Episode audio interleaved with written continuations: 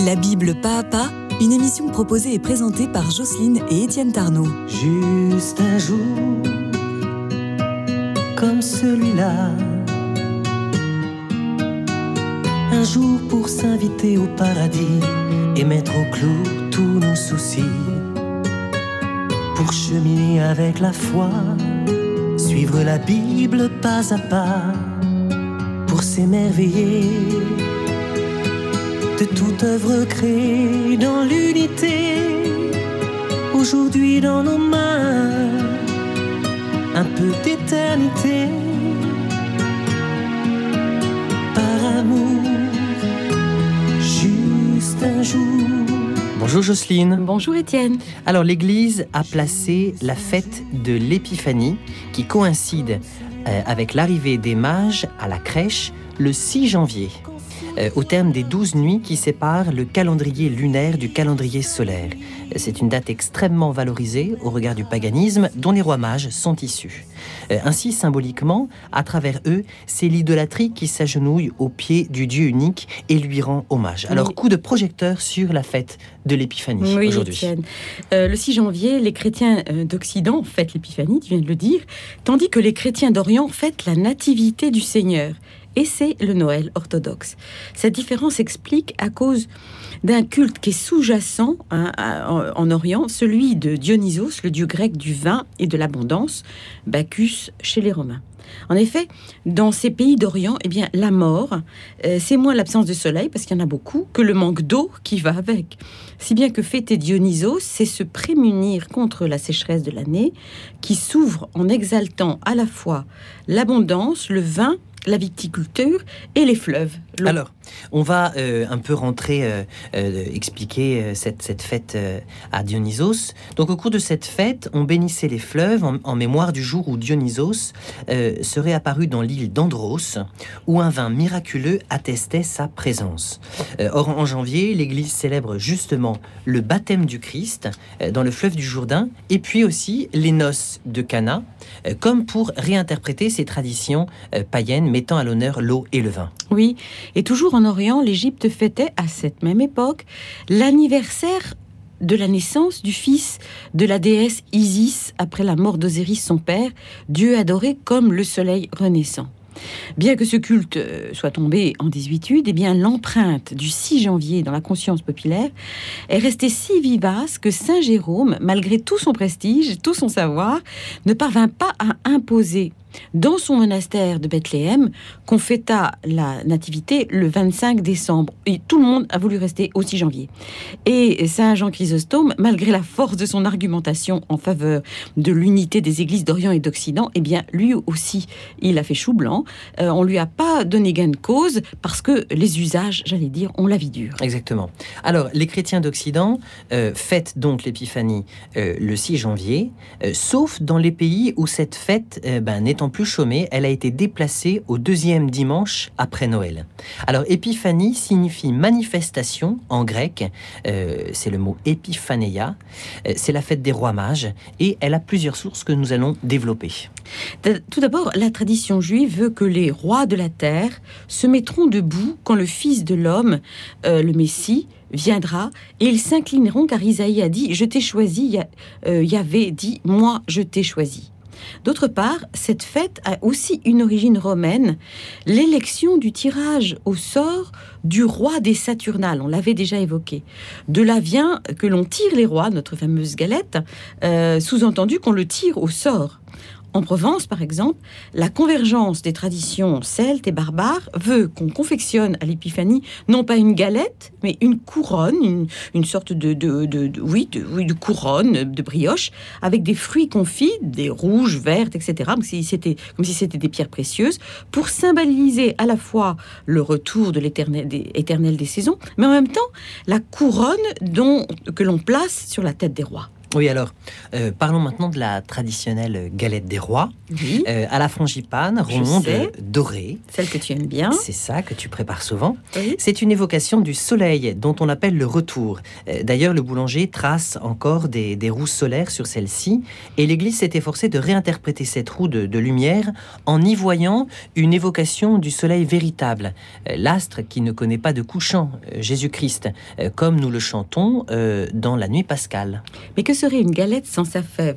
Et quand on la place, hein, on, fout ce qu'il y a à l'origine, c'est une, c'était une sorte de haricot, euh, écho à celui qui sert de couche à Marie hein, sur, les, sur les icônes, image au fond du germe nouveau, d'où va surgir le nouvel Adam. C'est ça qui est, qui est derrière la fève.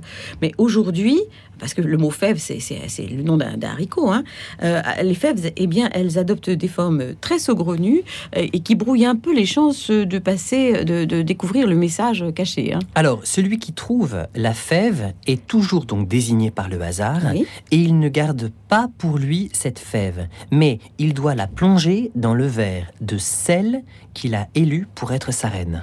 Et ce plongeon de la fève, au fond, il fait écho à la descente du Fils de Dieu jusqu'aux abîmes de la condition humaine, comme l'évoque l'hymne aux, Phil- aux Philippiens, lui étant Dieu, ne retint pas jalousement cette vérité. etc. Alors, euh, on croit faire un geste anodin et festif à travers cette galette, cette fève, mais en réalité, on annonce le mystère surnaturel euh, de l'incarnation. Comme quoi, on peut toujours faire une catéchèse, même une coupe de champagne à la main. C'est c'est ça qui est sympa. C'est ça. Alors, et que disent les Écritures de cette fête de l'Épiphanie? Eh bien, Saint Matthieu, qui s'adresse à une communauté composée de juifs convertis, parce qu'ils ont reconnu euh, en Jésus de Nazareth le Messie attendu et prophétisé par toutes les Écritures, parle d'une étoile qui a guidé les mages jusqu'à la crèche de Bethléem. Oui, alors selon saint Matthieu, quand les mages arrivent euh, à Jérusalem, ils demandent à Hérode Où est le roi des Juifs qui vient de naître? Nous avons vu en, son, euh, en effet euh, son astre à son lever, c'est-à-dire à l'Orient. Tel est le guide qui nous a conduits. Et l'Écriture précise d'ailleurs que l'étoile a disparu au-dessus de Jérusalem, ce qui oblige les mages à demander leur route aux spécialistes que sont les scribes et les grands prêtres, requis par Hérode, lequel ne saurait répondre par lui-même, même s'il est questionné, parce qu'il n'est pas juif. S'il avait été, il aurait été au fait de la prophétie de Michée qui déclare Et toi, Bethléem Ephrata, le moindre des clans de Juda, c'est de toi que naîtra celui qui doit régner sur Israël. Alors, l'étoile va réapparaître dès que les mages euh, font route vers Bethléem, ayant quitté Jérusalem. C'est comme si l'astre avait fui la ville sainte de Jérusalem, comme s'il cherchait à l'éviter. Et saint Matthieu euh, ajoute sur les paroles du roi. Les mages se mirent en route, et voici que l'astre qu'ils avaient vu à son lever les précédait jusqu'à ce qu'il vint à s'arrêter au-dessus de l'endroit où était l'enfant. À la vue de l'astre, ils se réjouirent d'une très grande joie. Entrant alors dans le logis, ils virent l'enfant avec Marie, sa mère. On dirait que l'astre est aimanté par la présence de l'enfant Jésus et de sa mère, l'un n'allant pas sans l'autre. Oui, et c'est très intéressant de noter que dans ce passage, le mot astre apparaît à deux reprises sous la forme de l'astre à son lever, expression que qu'on peut traduire aussi euh, souvent par l'astre à l'Orient. Euh, J'allais dire comme c'est le cas de la Vulgate. hein. Ce serait donc une étoile ayant un lever et un coucher exactement comme le Soleil. L'Évangile d'ailleurs parle d'un astre, euh, mais c'est le mot étoile qui est sous-entendu. Étoile en hébreu, ça se dit korav, et ce mot apparaît au quatrième jour de la création euh, avec le soleil et la lune dans le livre de la Genèse. Quand Dieu crée les cieux, le firmament, après avoir séparé les eaux d'en haut des eaux d'en bas, eh bien au deuxième jour, il va créer le grand luminaire, le soleil comme puissance qui règne sur le jour, et le petit luminaire, la lune, comme puissance qui règne sur la nuit, ainsi que les étoiles, Koravim, qui sont toujours associées à la lune, à la lune, je dirais, en tant que reine entourée de ces demoiselles d'honneur de son cortège. De même, on peut remarquer que l'astre est cité trois fois dans ce passage, ce qui évoque subtilement la Trinité, si bien que l'étoile apparaît ainsi comme la messagère de Dieu, Père, Fils et Saint-Esprit, un seul Dieu, en trois personnes. Oui, l'étoile est présente euh, dans une prophétie très ancienne euh, qui annonce le Messie à venir et c'est la raison pour laquelle elle est devenue euh, l'emblème qui orne le bouclier du roi David, le Magen David et le sceau de son fils Salomon par lequel il signait les édits royaux et qui le désignait donc dans son titre de fils de David. C'est pourquoi l'étoile est l'un des symboles qui désigne Israël et à ce titre, elle décore son drapeau, frappé en bleu sur, sur fond blanc. Euh, toutefois, ce, choix euh, ne doit rien au hasard, car le choix de l'étoile euh, chez Saint Matthieu et dans l'évangile de l'enfance de, de Jésus s'enracine dans les profondeurs de l'Écriture et donc de l'Ancien Testament. En effet, au livre des Nombres, on rencontre une étoile au moment où le prophète Balaam est convoqué par le roi de Moab pour maudire Israël. Ce Balaam, fils de Béor, vivait auprès du fleuve Euphrate, au pays d'Ammon. Il est donc issu de son lointain ancêtre Ammon, né de l'inceste de Lot avec sa fille cadette lors de la destruction après, après la destruction de Sodome et Gomorre. Alors, Israël dépeint Balaam, ce prophète, euh, comme un sorcier idolâtre, borgne, boiteux et difforme. Il est peu sympathique. hein. Oui, il y a un lien euh, de parenté, euh, euh, cet homme, avec le roi de Moab, car Ammon et Moab sont tous deux nés de l'inceste de Lot avec chacune de ses filles. Autant dire qu'ils sont à la fois frères et cousins, avec un sens aigu de la solidarité familiale. Oui, c'est pourquoi le roi de Moab, qui redoute ce, ce qu'il prend pour une invasion, hein, euh, Israël est arrivé aux portes de la terre promise et donc envahit son territoire, il va décider d'exterminer ce peuple qui, qui, va tout dévaster. Avant, euh, mais avant de lancer son armée euh, contre lui, eh bien, il veut s'assurer de la bienveillance de ses dieux et il fait guérir le plus grand des prophètes d'alors, ce fameux Balaam, auquel il fait dire Viens donc, prie et maudis-moi ce peuple, car il est plus puissant que moi. Ainsi pourrons-nous le battre et le chasser du pays, car je le sais, celui que tu bénis est béni, et celui que tu maudis est maudit. Alors Balak envoie ses anciens de Moab et de Madian, et après un long chemin euh, par les déserts, ils arrivent enfin chez le prophète Balaam, avec de l'argent en quantité, évidemment pour acheter ses services, et celui-ci, au terme d'une nuit de réflexion, les éconduit, il les renvoie bredouille. Oui, parce que c'est que Dieu lui est apparu à ce prophète euh, idolâtre hein, pour lui donner cet ordre. Tu n'iras pas avec eux, tu ne maudiras pas ce peuple, car il est béni. À cette nouvelle, euh, le roi Balak, quand il l'entend, est frappé de stupeur, mais il insiste. Il envoie des princes cette fois-ci, pas seulement des, émissaires, ceux du plus haut rang, et cette fois il promet honneur et richesse à Balaam, le prophète. Cependant, leur ambassade n'a pas plus de succès. Alors euh, Balaam, le prophète, répond Quand le roi Balak me donnerait plein sa maison d'argent et d'or, je ne pourrais transgresser l'ordre de Yahvé. Voilà ce que rétorque Balaam. Alors, euh, comme euh, ces émissaires ne désarment pas, euh, Balaam propose de consulter à nouveau Yahvé dans la nuit, et à sa grande surprise, celui-ci répond Lève-toi, pars avec eux, mais tu feras ce que je te dirai. Au matin, Balaam se lève, scelle son ânesse et part avec les princes de Moab vers Balak. Sur le chemin, l'ânesse va jouer un rôle décisif en dessillant les yeux du prophète. Pour cela, elle va lui parler et par trois fois lui sauver la vie malgré son entêtement. Le bon sens de cette ânesse est si célèbre en Israël que Saint Pierre lui-même va l'évoquer lorsqu'il parle du manque de discernement de ses coreligionnaires. Il, il dit Ils se sont égarés en suivant la voie de Balaam, fils de Bossor, qui chérit un salaire d'injustice, mais fut repris de son méfait. Une monture sans voix, il fait référence à l'ânesse, avec une voix humaine, arrêta la démence du prophète. Alors, il faut absolument s'arrêter un instant pour regarder de plus près euh, ce scénario euh, de cette conversion obtenue par un animal, une ânesse en plus, sachant que souvent l'âne est quand même symbole de bêtise dans Oui, la littérature. Et cette ânesse, euh, voici que l'ange du Seigneur se poste sur la route, son épée nue en main. L'ânesse euh, voit l'ange et l'épée, et elle passe à travers un champ de blé pour ne pas s'y frotter. Balaam la bat. Euh, afin de la, ram- de la ramener dans, dans le droit chemin, celui qu'il croit juste. Oui. Et la deuxième fois, d'ailleurs, un peu plus loin, l'ange réitère sa menace. Il s'est posté dans des vignes et l'ânesse de Rechef tente de l'éviter en rasant le mur de pierre sèche qui borde la vigne. Et en ce faisant, il arrache, elle arrache la moitié du pied de Balaam. Furieux, ce dernier euh, descend, la punit et la roue, et la roue de coups, littéralement. Et puis, il passe outre. Alors, euh, après ces, deux fois, arrive une troisième fois, et cette fois-ci, l'ange cherche euh, à arrêter la monture en barrant euh, de son épée un étranglement de la route, afin qu'il ne soit pas possible de passer ni à gauche ni à droite. L'ânesse est désespérée, elle se couche face à l'obstacle, renversant le prophète Balaam, qui pour la troisième fois la crible de coups. Et cette fois-ci, elle ne subit pas le châtiment injuste en silence. Dieu va faire un miracle extraordinaire. Il donne le don de la parole humaine pour affranchir cette brute qui lui sert de maître. On est en plein euh, dans les fables de La Fontaine. Exactement. En à ce moment du récit, bon, il est bon de souligner que ce don divin de la parole va récompenser l'obéissance de l'ânesse qui vient euh, tout un qu'elle est, d'accomplir le schéma Israël, alors même que son maître se montre, lui, par son attitude, un parfait impie. En passant à travers le champ de blé, hein, la première fois, il permet, qui permet de façonner le pain, le pain eucharistique d'ailleurs aussi, elle a aimé Dieu de tout son cœur. En évitant l'ange de la mort à travers les vignes, donc le vin, elle a servi Dieu de toute son âme. Enfin, en se couchant et en refusant de bouger, quitte à mourir sous le bâton de Balaam, elle a préféré le martyr pour aimer Dieu de toutes ses forces. Voilà, aimer Dieu de tout son cœur, de toutes ses forces, de tout son esprit. Elle l'a fait, cette ânesse. Et elle a accompli le chemin. Oui, c'est ça. Toute ânesse qu'elle était.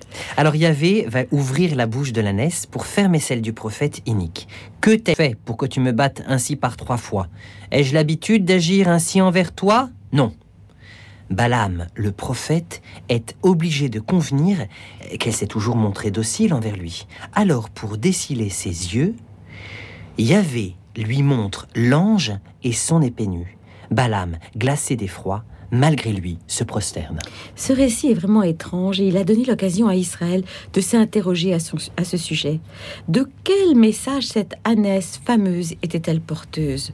Tout d'abord, il faut rappeler qu'Israël, en jouant sans cesse sur la similitude des mots Hamor, l'âne et Ami, mon peuple, euh, ouvre une piste que l'évangéliste Jean va exploiter lors de l'entrée messianique de Jésus dans Jérusalem, hein. s'appuyant sur la prophétie de Zacharie, Sois sans crainte, fille de Sion, voici que ton roi vient monter sur un petit danès. Euh, il va souligner que les, une chose que les disciples ne, va pas, vont pas d'abord comprendre euh, dans l'attitude, dans, les enjeux de cette attitude du Christ. Et d'ailleurs, Luc, pour sa part, euh, rapporte un ordre du Christ aux disciples d'aller à Bethphagée, la maison du figuier, et le texte dit Vous trouverez à la tâche un anon que personne au monde n'a jamais monté. Détachez-le et amenez-le. Le maître en a besoin. Euh, le prophète Zacharie avait dit que le Messie viendrait humble, comme David, monté sur son âne, le petit d'une ânesse, et non sur les peuples, c'est-à-dire à la faveur de la, de la foule par la révolution et la violence. Oui, c'est donc l'humilité au fond qui devait porter le Christ, symbolisé par un anon, mais pas n'importe lequel. L'Évangile précise qu'il est encore à la tâche, c'est-à-dire symboliquement lié et esclave. Un tel anon attaché et que nul n'a monté, car il ne porte pas encore le nom de Dieu, ne préfigure-t-il pas les païens toujours liés parce qu'ils n'accomplissent pas la loi? Cependant, une fois déliés de l'esclavage du péché par le baptême, euh, c'est à eux que revient la mission de porter le Christ au monde, c'est-à-dire d'évangéliser. Car c'est un nom obéissant est le digne fils de l'ânesse de Balaam, grâce à laquelle la bénédiction de Dieu est parvenue au peuple élu, prenant possession de la terre promise. Voilà pour l'ânesse. Et alors oui, mais c'est bien l'ânesse, mais il faut que tu nous parles maintenant de l'étoile. Oui, parce que euh, euh, Balaam a quelque chose à voir avec cette étoile. Balaam arrive auprès du roi Balak, et au lieu de maudire, il va bénir la multitude des, des tentes d'Israël qui couvrent la plaine de Moab, et à la grande colère du roi, bien sûr. Il fait même cette prophétie. Comme elles sont belles tes tentes, tes demeures Israël. Un héros grandit dans ta descendance. Il domine les peuples nombreux. Sa royauté s'élève. Dieu le fait sortir d'Égypte. Il est pour lui comme les cornes du buffle. Il s'est accroupi. Il s'est couché comme un lion, comme une lionne. Qui le fera lever? Je l'aperçois de loin, non de près. Un astre, et c'est le mot Korave qui est là, issu de Jacob, devient chef un sceptre se lève issu d'Israël. Oui, cet astre, cette étoile qui est issue de Jacob, c'est le roi promis. Euh, le Messie attendu est révélé à Balaam, prophète des nations, jusqu'alors ennemi du peuple élu. L'on comprend alors pourquoi ce sont des mages, c'est-à-dire des devins païens qui ont vu l'astre à son lever la même où Balaam, leur précurseur, l'avait vue, de loin et non de près, nous avait dit le texte, quelques huit siècles auparavant. D'ailleurs, une fresque dans les catacombes de Sainte Priscille à Rome, datant du 1er siècle, œuvre des toutes premières communautés chrétiennes qui se rassemblaient là, représente la Vierge assise avec l'enfant Jésus sur ses genoux.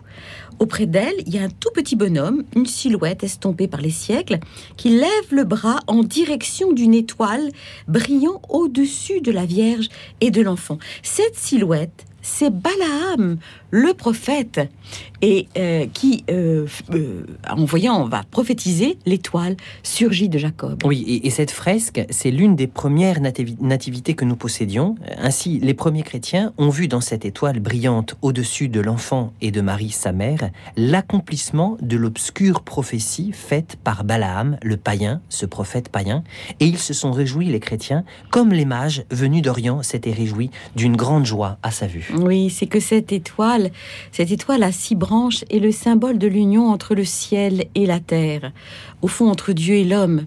En effet, elle est composée de deux triangles isocèles inversés. Celui dont la pointe est en haut représente le ciel, c'est une sorte de toit comme une tente. Hein. C'est un symbole masculin qui manifeste notre tension vers le ciel, notre besoin spirituel d'élévation. À l'inverse, le triangle dont la pointe est en bas évoque un vase, un réceptacle, au fond une sorte de cœur qui figure la terre, symbole féminin, euh, attendant d'être fécondée par la pluie, c'est-à-dire par la parole de Dieu. Oui, ainsi cette étoile, en intégrant euh, ces deux triangles, elle cristallise l'union du ciel et de la terre, et c'est pourquoi elle est aussi l'emblème de la Vierge Marie, euh, en laquelle le ciel et la terre se sont unis pour donner le Christ. C'est d'ailleurs la raison pour laquelle, dans les litanies de Lorette, qui égrènent un à un tous les titres de la Vierge, on trouve celui-ci Marie, tu es l'étoile du matin, celle justement entrevue par Balaam du fond de la nuit des temps. Mais d'autres titres hein, euh, sont attribués à, Marie. Euh, deux particulièrement peuvent attirer notre attention, celui de rose mystique et de tour de David. En effet, la rose est représentée symboliquement par Israël grâce à cette fameuse étoile à six branches qu'on inscrit dans un cercle et qui forme une sorte de rose comme ça. Afin de s'en démarquer, ben, l'Église a voulu adopter une étoile à cinq branches, couramment représentée en deux exemplaires sur le voile et le manteau de la Vierge, euh, dans toute l'iconographie pour signifier sa virginité avant et après la conception divine du Fils de Dieu. Oui, quant à, euh, quant au, à, cette, ce, qualificatif de tour de David pour parler de la Vierge Marie, euh, cette tour est métaphorisée dans le Cantique des Cantiques par le cou qui unit la tête au corps, c'est-à-dire le ciel à la terre. Ainsi, dans la Nativité, on ne saurait voir Jésus sans Marie, la lumière sans l'étoile qui nous y conduit.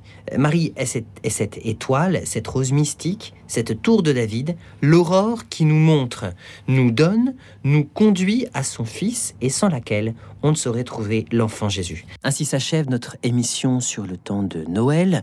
Euh, vous pouvez commander, euh, il est encore temps, le CD Si Noël m'était chanté, le livre de Jocelyne Si Noël m'était euh, compté, sachant que ce livre court jusqu'à la chandeleur. Donc vous voyez, vous avez encore jusqu'au 2 février et il reste d'actualité. pour la commande, c'est sur la rubrique Contact de mon site internet etiennetarnaud.com. T-A-R-N E-A-U-D.com. Bonne semaine à toi, Jocelyne. Bonne semaine à toi, Étienne, et surtout bonne semaine à tous. Juste un jour comme celui-là, sans guerre, sans peur et sans reproche, pour être ensemble avec ses proches, fêter les jours avec les siens, sans se soucier du lendemain. Parce qu'on est vivant, parce qu'on est heureux d'être sur terre, vivre au présent,